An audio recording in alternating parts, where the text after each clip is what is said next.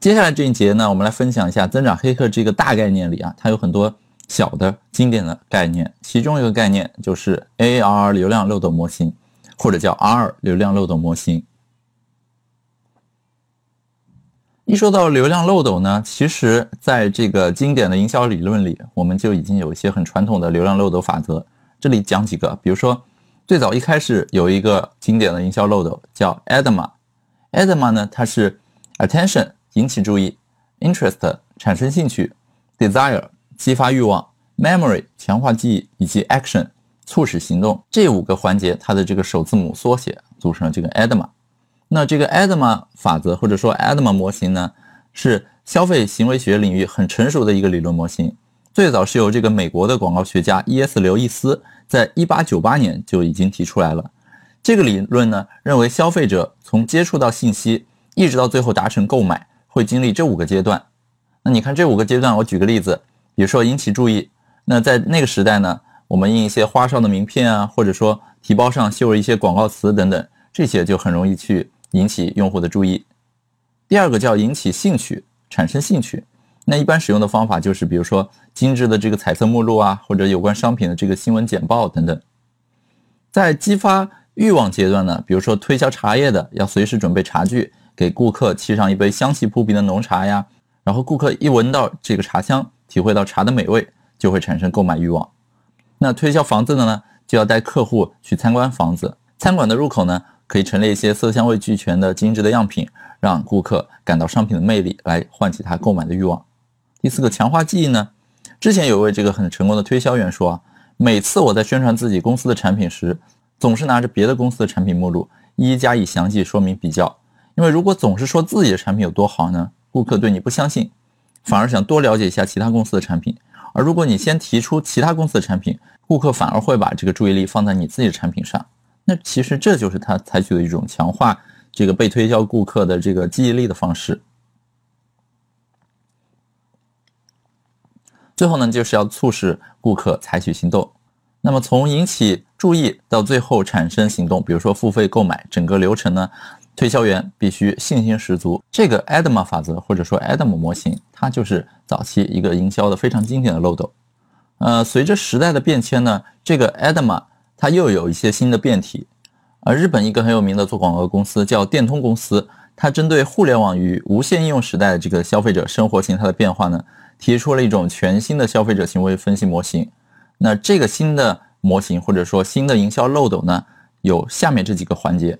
叫引起注意 （attention），接下来是产生兴趣 （interest），接下来呢要号召用户去进行搜索 （search），第四个呢。购买行动 action，那最后呢多了一个叫体验分享 share，整个呢构成了一个新的模型叫 ss。ss 模型呢，它体现了这个新的转变，一个是 search，因为原本在那个 ADMA 时代呢，很多时候这个信息是单向的，但是在了互联网时代呢，啊，用户可以主动去获取信息了。最后呢还多了一个 share 这个环节，那么这也体现出了互联网对人们生活方式和消费行为整个的一个影响，一个改变。除了有 SS 模型之外呢，我们还看到有一些营销公司，它提出了一个新的模型叫 CCAS。那这个 CCAS 呢，跟前面的这个 ADMA 或者 SS 模型有一些相似之处。那它也有自己一些独特的主张。比如说呢，它这个 CCAS 包括第一个 Sense 品牌的感知，第二个 Interactive 就是兴趣的互动，第三个呢 Connect 去产生链接，去产生沟通，第四个 Action，第五个 Share。那这里呢有两个不同的地方，一个叫做兴趣互动，也就是这个 interactive。interactive 强调你必须在这个更多的触点跟用户产生更多的这个交流、互动、沟通、对话，从而不断去提高自己的曝光、自己的这个印象数，并且能够更好的去理解、跟随、响应用户的兴趣和需求。啊，这也是为什么网络化越来越成为最具影响消费者的这个风尚源头的一个原因。另一个很重要的呢，就是这里所说的这个链接沟通的能力。我们都说互联网最重要的是能够产生更多连接，那么你必须基于新的广告内容啊、数据库、业务网络，基于这个 Open API 啊、分享链接等等，能够将移动互联网和 PC 互联网相融合，将用户之间不同设备打通，将不同平台的用户打通，然后建立用户之间由弱到强的这种连接。不同广告系统打通、广告系统与内容的打通、服务的打通啊、CRM 打通等等等等，这些呢都能够有助于企业更好的去触达用户，去提供更好的用户服务能力。所以呢，上面介绍的三个经典的营销漏斗呢，都是不同时代、不同阶段我们对于营销这件事儿它的演进、它的发展做的一个提炼、一个改进。我们说营销漏斗它是服务于商业的。那么商业传统的商业很经典的就是可能是开店，大家不知道有没有听说过这样一句话，就是开一家商铺最重要的原则是什么啊？可能用英文说就是 location location location，翻译成中文呢就是位置位置位置。位置呢是决定一家商铺它有没有发展前途的一个很重要，甚至对于有些类型的商铺来说呢，它是最重要的一个因素，因为你开在一些旺铺商圈的一些地方呢，它的这个客流量很大。有了足够大的客流量之后呢，这个消费者才能够源源不断、一批又一批的来到你店里，产生很多的购买。所以为什么在一些热门景区啊、啊大城市的步行街啊，包括一些旅游景点这些地方的商铺这么贵啊？就是因为那里能够提供足够多的这个客源。那我们传统的这个开店、开商铺强调位置，在互联网行业最强调什么呢？啊，对应的概念其实就是 traffic，traffic，traffic。说白了呢，就是流量、流量、流量。互联网其实它的一切商业模式呢，都是围绕这个流量展开的，而一切互联网的这个商业行为，无非也就是围绕着这个流量的创生、流量的引导、流量的转化、流量的变现等等来实现的。所以你看，在一个互联网早期，包括移动互联网刚刚发展的时候呢，很多人都在跑马圈地，抢占这个流量入口。流量甚至可以说就是互联网这门经济、这门生意它的一个本质。流量这么重要。那我们怎么样更好的去最大化的获取以及运营，去盘活，去让这些流量变现呢？这里就要提到我们这一章要讲的一个主题，就是 ARR 或者叫 R 流量漏斗模型。这个流量漏斗模型呢，它遵循一个从上到下、一个倒三角、一个倒金字塔的结构。最上层呢是这个流量的入口，而最下面呢是最终的这个环节。它一共分成五层五个环节。那取每个环节的首字母呢，最后组成了 R 这样一个词。这五个环节是什么呢？第一个 acquisition 获取用户，第二个叫 activation 激发用户的活跃，第三个呢叫 retention 提高留存，第四个 revenue 增加收入，第五个 referral 就是进行这种传播啊口碑的推荐。那么用户从第一个环节获取用户这个 acquisition 环节漏进来。然后接下来呢，他可能会顺次走完下面这些环节，最后逐步沉淀下来啊，成为一个活跃的留存的用户。然后用完一阵子之后呢，他愿意去付费，最终呢，他可能觉得用的很好，还会去产生口碑推荐。那这个 R 模型呢，它是美国的一个很知名的创投孵化器，叫五零零 Startup，它的这个创始合伙人所提出来的，至今还是被很多人所广泛的使用，或者用它来分析一些产品。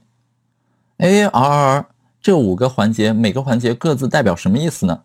那我来详细讲解一下。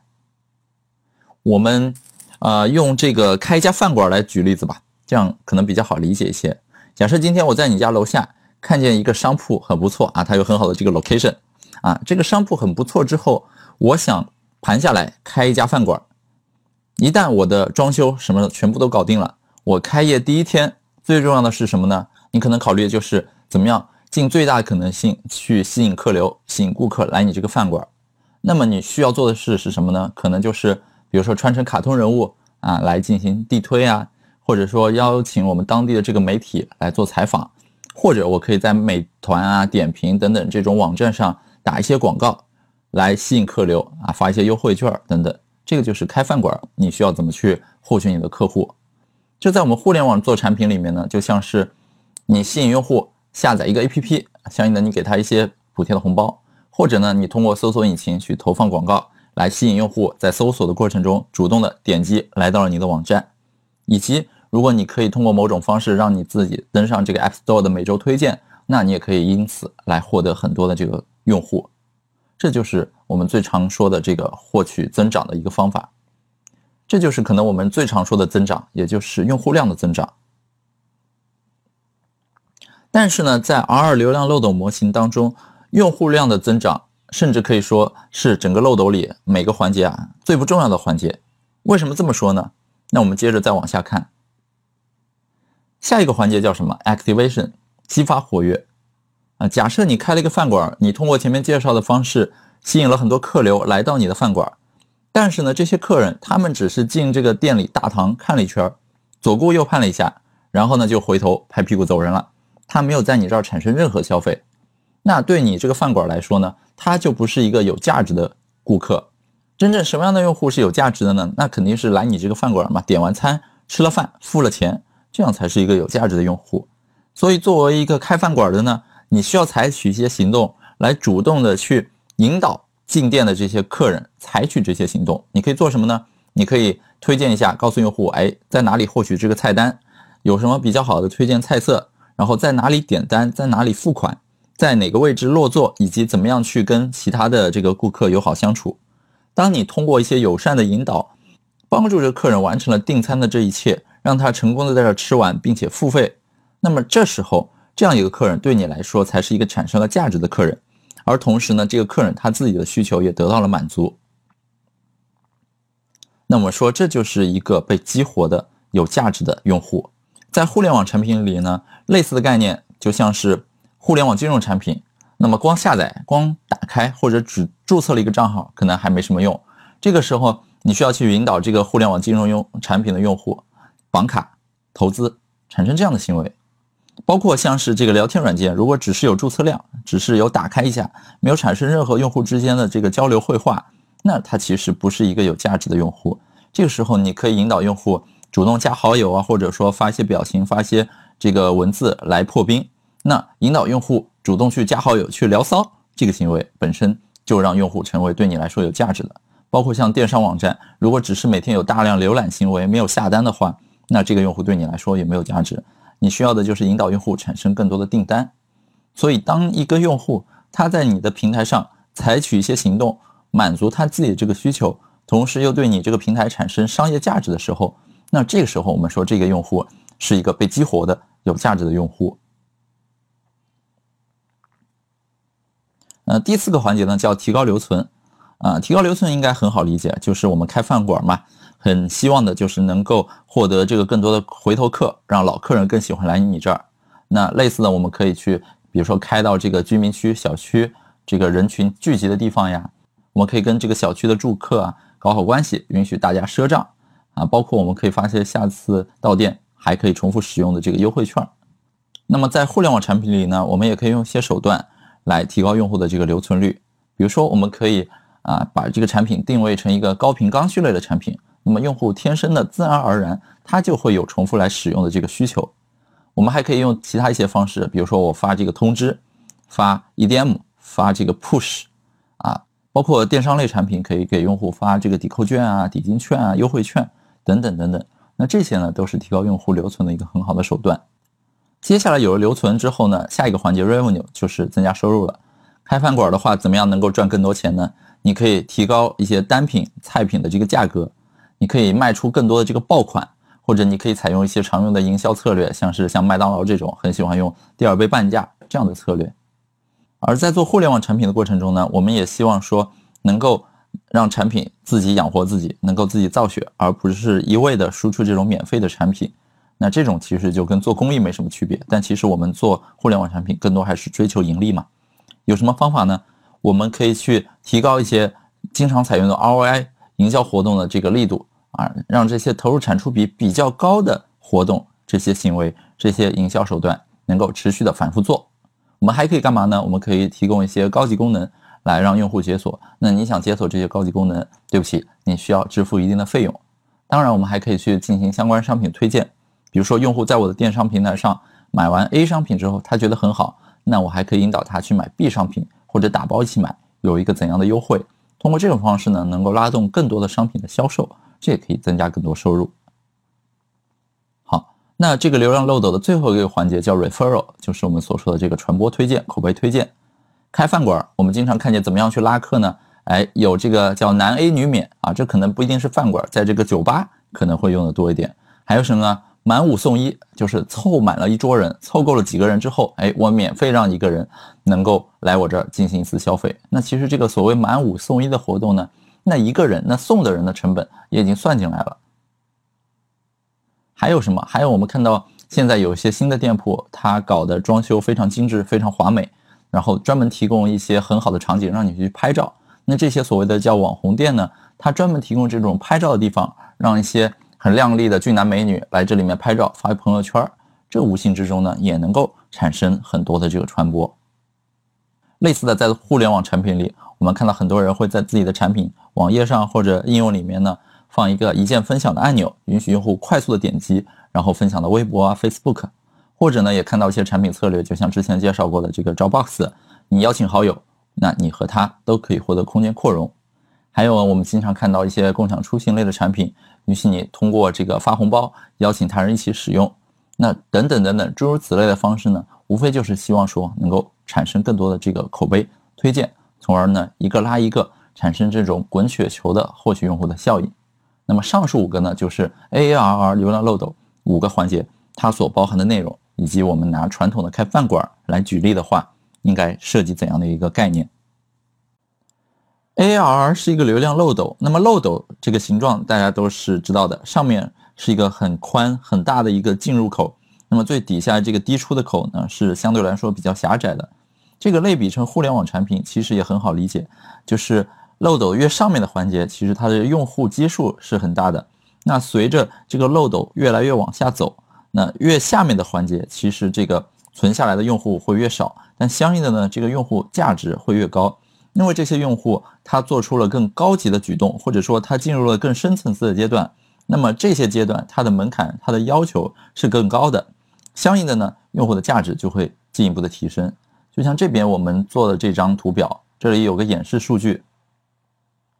假设我们通过这个各种营销活动吸引来的 acquisition 来的这些用户，它的用户价值是零点一美金。那么这所有的用户我们做成是一个百分之百的用户的基数。那进入下一个环节之后，这个用户账户注册，当我们引导用户完成了账户注册这个动作之后呢，啊，可能原本的一百个人里只有二十个人能完成这个动作，相应的这二十个人他的价值就会提升。啊，我们说这时候用户的价值可能。可以达到零点五美金。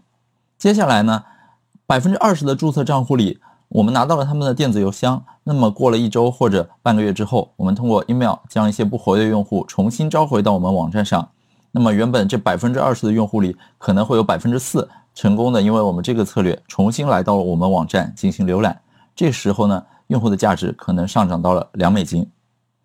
这百分之四的用户里，有一些人通过继续使用我们的产品，并且呢。体会到了产品中的一些优势之后，他愿意推荐其他人来加入我们这个产品继续使用。这时候他邀请来别的用户，别的用户也为我们带来了价值。所以呢，原本的这个两美金的用户，他的价值又上涨到了可能三美金。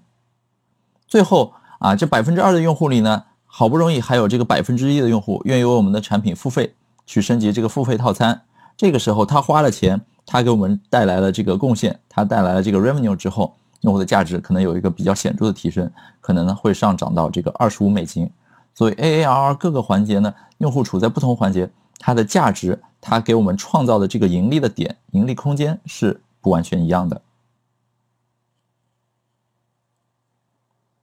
好，下面我们通过一个具体的实例产品，就是知乎，来看看它的这个 AARR 流量漏斗都包含哪些环节。首先，第一个 A acquisition 获取用户。那么知乎它有很多获取用户的方式，比如说在各种应用市场上推广自己的 APP 啊，或者说通过搜索引擎去购买一些关键词，或者做一些线上的 SEO 等等。这里呢，我这两张截图，大家看左边这张，左边呢是知乎它的这个微博的账号截图。知乎它会经常在自己的微博上发布一些有意思的内容，通过这种内容营销的方式呢，源源不断的将站内一些有话题性、有传播力的内容呢，通过微博向大众展示。那大众在微博上刷到之后觉得有意思，通过点赞、通过转发，就可以将这些内容呢继续传播给更多人。知乎呢也能够因此吸引更多客流点进自己的站内。右边这张图呢是知乎在这个哔哩哔哩啊，也就是年轻人说的这个 B 站上开的这个账号。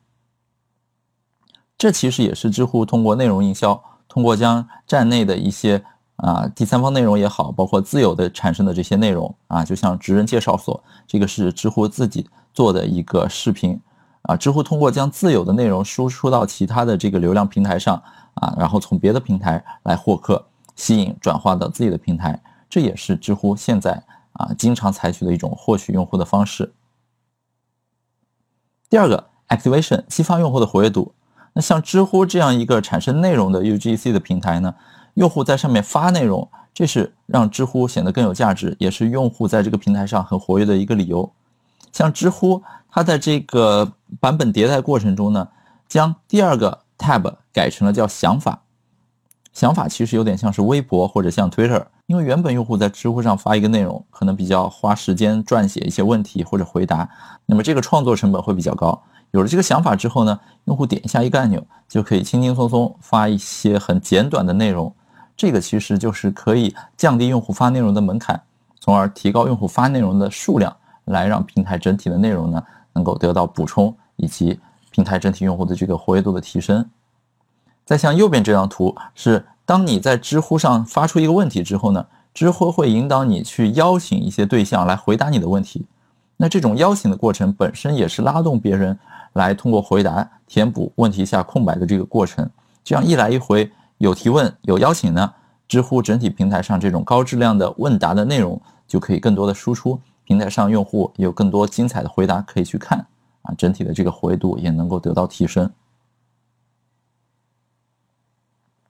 referral，那当你在知乎上看到一个好玩的问题啊，非常激动，想把它分享出去，或者说当你回答完一个问题之后呢，知乎也会立即邀请你去把这个问题通过各种社交平台转发出去，来让别人来查看或者让别人来回答。这种方式就是很自然而然的将好的内容传播出去的一种方式。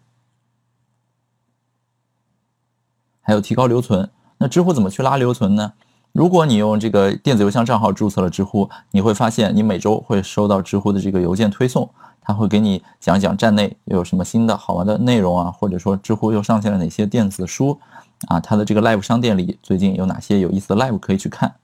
包括如果你在这个微信或者各种地方看到了一个知乎转发出来帖子，那么这个帖子里呢是有一些按钮的，比如说打开 APP 查看全部四个回答按钮。或者说在 A P P 内打开类似这样的按钮，当你点一下，如果你已经装好了知乎的这个 A P P 的话呢，你就可以直接打开 A P P，在 A P P 里去浏览这个帖子。如果你没有装过的话呢，它有可能引导你去 App Store 去下载一个，通过这种方式来重新唤起你这个 A P P 的启动，从而呢维护用户的这个留存。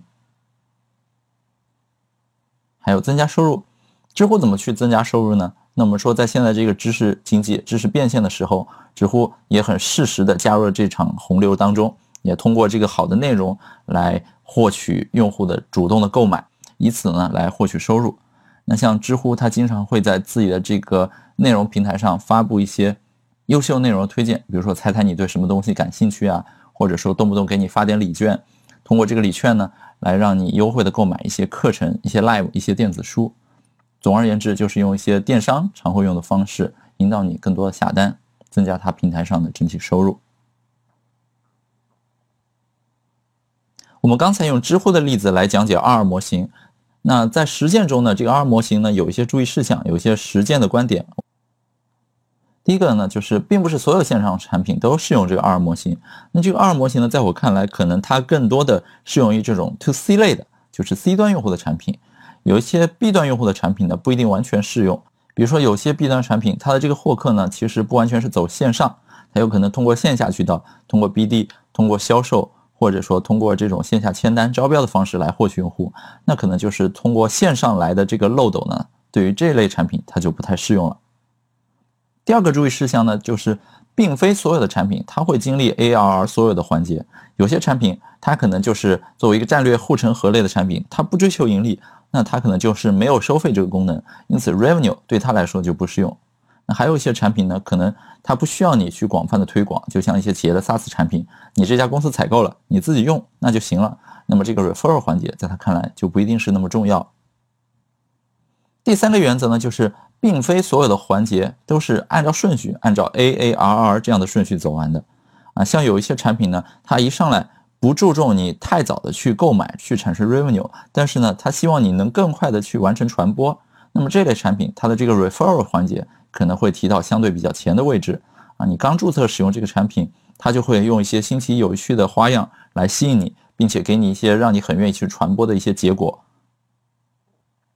第四点呢，就是环节与环节啊，它并不是完全独立的，有的时候呢其实是相关联的。你做一件事儿，可能同时能够带动用户的激活以及提高留存，包括像是这个病毒传播，它本质上也是一种获取用户的方式嘛。你传播出去，然后别的用户通过这个传播看到你的产品，注册进来，那这一来一回呢，本身也是一种获客。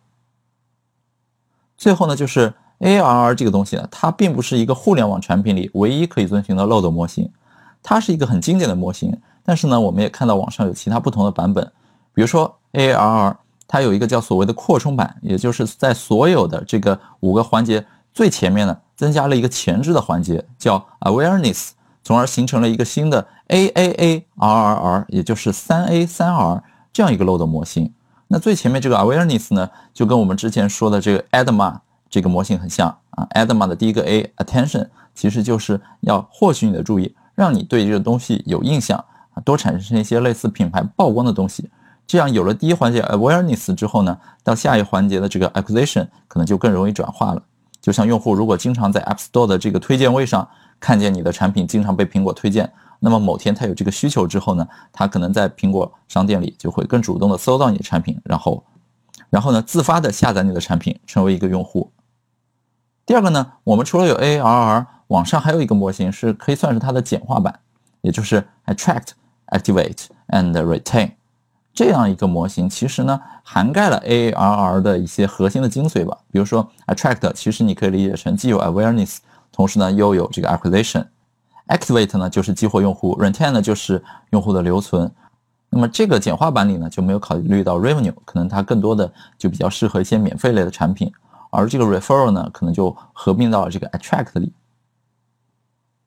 所以呢，大家在调研自己的产品的时候，用哪个模型更加灵活、更加适合？这个呢，你可以去考虑一下，而不是说非常机械的去遵循 AARR 这样一个严格的流程。那刚才说了，这个 AARR 模型呢，它不一定非常适合 To B 类的产品，可能 To C 更适合。但是 To B 类的产品呢，啊，尽管不一定完全是用 AARR。但是这类漏斗思维呢，也可以体现在这类的产品里，为你的产品转化提供一些思路。比如说呢，这里我们拿到了啊，二零一二年国外做 SaaS 产品的一个调研报告。这份报告呢，给我们了一些启发，就是在哪些环节我们可以运用这个漏斗思维呢？包括一款产品，它从网站访问者到免费试用这个转化本身是一层漏斗。接下来一个免费的试用者到付费套餐，这个也可以形成转化。而从免费用户到付费用户这个过程，同样是一种转化，包括像首个九十天的这个使用情况啊，如果没有流失，继续留存下来，这也是一种转化。包括用满一年，接下来第二年、第三年、第五年是否持续的续费，这也是一种转化。所以呢，这个漏斗思维在 SaaS 产品里，它也是可以去使用的，只不过它不一定是这种 ARR，它需要针对你不同的产品去设置具体的转化漏斗。那这里有张图，他调研了一百家 SaaS 公司之后呢，去看看这一百家 SaaS 公司在不同环节的这个转化率。我们重点其实是来看这个最左边和中间的这两个纵列。最左边呢，它是一些产品要求用户去绑定信用卡。那么这些产品在啊上述提到的这四个环节，包括访问者到免费试用转化率啊，免费试用到付费的转化率。首个九十天后仍然留存用户的这个转化率，以及最终活跃用户的转化率，各项指标相比起来都会比较差一些。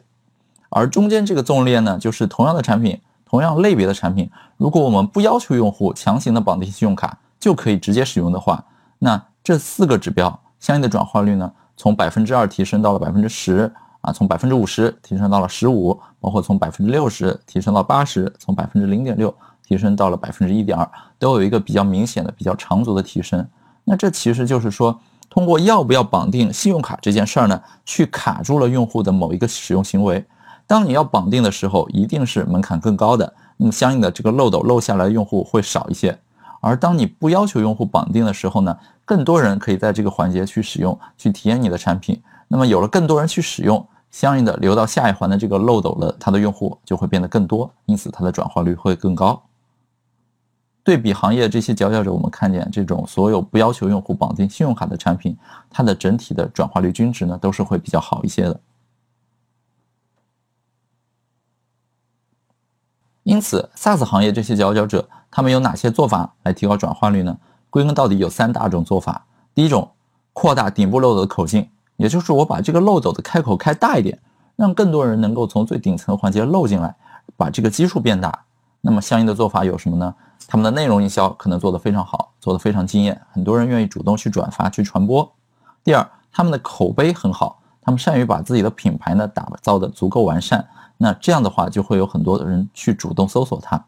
同时，他们还绝不要求过早的去绑定信用卡啊，不会早早的就把一大部分潜在用户排除在这个门外，而是让更多人能够尽早进来使用它。第二大点呢，就是他们会聚焦那些最活跃的免费试用者。或者业内的专业说法叫这种评估者，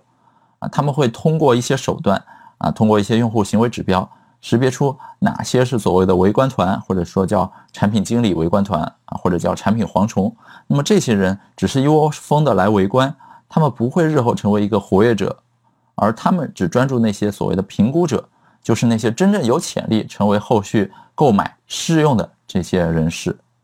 同时呢，他们还会免费辅导这些试用者。帮助他们能够达成个人的目标。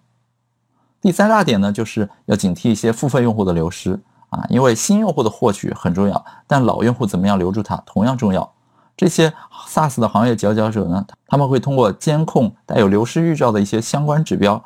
来看看哪些用户他们的这个热度正在褪去。比如说，有些用户如果一段时间未使用，三个月、六个月啊，不再用你的产品了，那么他们会主动介入，提供一些帮助。主动联系这些客户，询问他们为什么不用，是因为哪里做的不好，还是需求有变化，还是说竞争对手有了什么更好的产品吸引了他们？那通过这种方式呢，这些 SaaS 行业的佼佼者就可以提高自己产品在各个漏斗环节的整体转化率。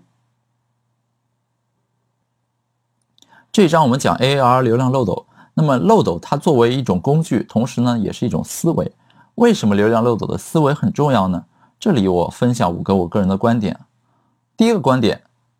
增长。当我们说到增长，特别是用户量增长的时候呢，其实无非就是从两个环节切入，一个就是扩大漏斗的口径，一个呢就是提高转化率。扩大漏斗口径可能大家很好了解，比如说增长就是获取更多用户，那么我们砸更多钱啊，或者说通过更多 SEO 的优化，让更多用户进来了，这个其实就是扩大漏斗的口径，让你的这个漏斗的基数变大。这也是大多数人他会想到增长的一种方式，但是呢，还有一些朋友他会忽略掉后一种，就是叫所谓提高转化率。当你用各种方法获取了很多用户，那如果这些用户留不住，这些用户很多人进来左顾右盼了一下之后就走了呢？那这些用户对你的产品来说呢，就是你白白花费了成本获取了他们，但最终他们没有沉淀下来，他们流失掉了，相当于是你这部分获取成本呢。均摊到了那些最终成功留下来的用户上，啊，用户的单个成本会变得更高。与其让很多用户涌入之后呢，大规模的流失，不妨在你的产品里做一些打磨，让进来的用户呢能够更好的被留存下来、沉淀下来。那么这些最终被留下来的有价值的用户，对你来说才是一个有效的增长。第二点呢，就是我们不要老想着增长或者是增长黑客，就是要打造一个核武器。也就是我闭门造车，打造出了一款终极的大杀器。这个东西一上线，一投放市场之后呢，哎，我的产品就获得了怎样一个爆发性增长？这种呢，其实都是小概率事件。你在业界看到的一些华丽的增长的策略呢，那些都是幸存者偏差。也就是你能看到的一定是成功的，但是有大量失败的东西你是看不到的。这种核武器。啊，只是最理想的状态。更多时候，我们增长黑客日常在做的呢，其实还是围绕着不断的怎样去扩大漏斗的口径，以及打磨、提高转化率这种基本功来展开。第三个呢，就是如果我们把增长黑客跟产品经理做一个对比啊，产品经理很多时候呢，他在做的一件事儿就是去打造一款产品，而增长黑客呢，很多时候是去优化、打磨这款产品。如果说产品经理他打造产品的工作就像是人的手脚啊，就像人的四肢一样的话呢，那么增长黑客很多时候它就像是你的关节，你的关节固然可以不用润滑，但是只有当你的关节更加润滑之后呢，你才能出拳更有力，你才能踢得更远，你才能跳得更高。所以呢，增长黑客很多时候呢，就相当于是一个润滑关节的角色。第四点就是，我们不要看不起产品转化率的这个日常的优化。有的时候呢，你将一个转化率从百分之一提到百分之二，对于你一款产品来说呢，整体的增长很可能就是百分之一百的增长。因为转化率公式其实就是一连串的相乘。当你的每一个乘数中间有一个乘数扩大一倍的时候呢，最终等号后面的结果自然也会扩大一倍。这是一个大家都很好理解的基本的数学计算。有的时候你的老板跟你说，今年我要让我的指标翻一倍，那么你绞尽脑汁不知道怎么样能够让用户获取量翻一倍，甚至可能因此花费很多成本。这时候你不妨想想，哎，不要在这个获取用户这一环花很多心思，反而我们应该在这个页面的转化率上进行一些提升。哎，我去打磨这个按钮的设计，我将按钮移到更合适的位置，去提高它的对比度，将这个按钮原本的点击转化率从百分之一提升到了百分之二，这样一个看起来微不足道，但是呢很容易进行的提升，最后就有可能让你这个最终的商品线上的订单量、销量翻一倍。最后呢，大家要知道，增长呢很像是巴菲特经常强调的这个复利这件事儿啊，巴菲特很推崇。价值投资当中的复利，那么我也很推崇在增长中，我们不断去累积这个复利效应，也就是很简单，通过这个公式，你可以看出来，一点零一的三百六十五次方等于三十七点七八。类似的道理呢，在我们在做增长的过程中，你在产品里呢，将一个它的功能点提升百分之一，那么类似的优化每天促进百分之一，三百六十五天，一年积累下来，其实相对于原本的指标来说，这是一个非常可观的复利效应。所以呢，我们不要拒绝去进行细节的打磨，因为这种累积，它的效果、它的价值是可以被放大的，是非常可怕的。